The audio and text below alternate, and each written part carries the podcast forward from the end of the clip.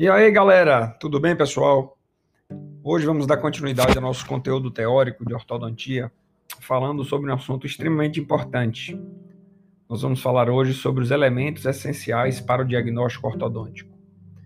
Chegou o momento então de estabelecermos os diagnósticos dos nossos pacientes. Para isso, tivemos que passar primeiro pelo conhecimento do que é normal, crescimento normal dos ossos maxilares, evolução da oclusão, classificação das maloclusões, enfim. Agora, de posse desses conhecimentos, vamos, estamos prontos para começar a examinar os nossos pacientes e identificar nele eventuais alterações no que diz respeito à evolução da oclusão normal. Então, um assunto bastante interessante. Vamos postar junto, né, com esse podcast na pós-aula em seguida, todo o material para estudo capítulos de livro, resumos e aproveitem bastante, porque vocês vão utilizar muito isso na clínica, principalmente na clínica odontopediátrica.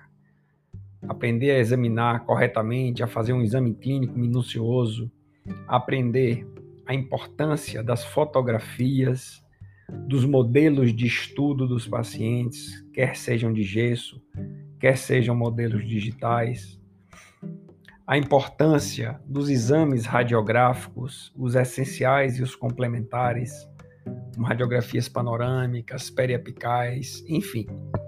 Sistematizar todas essas informações para que possam utilizá-las da melhor forma possível em benefício de um correto diagnóstico.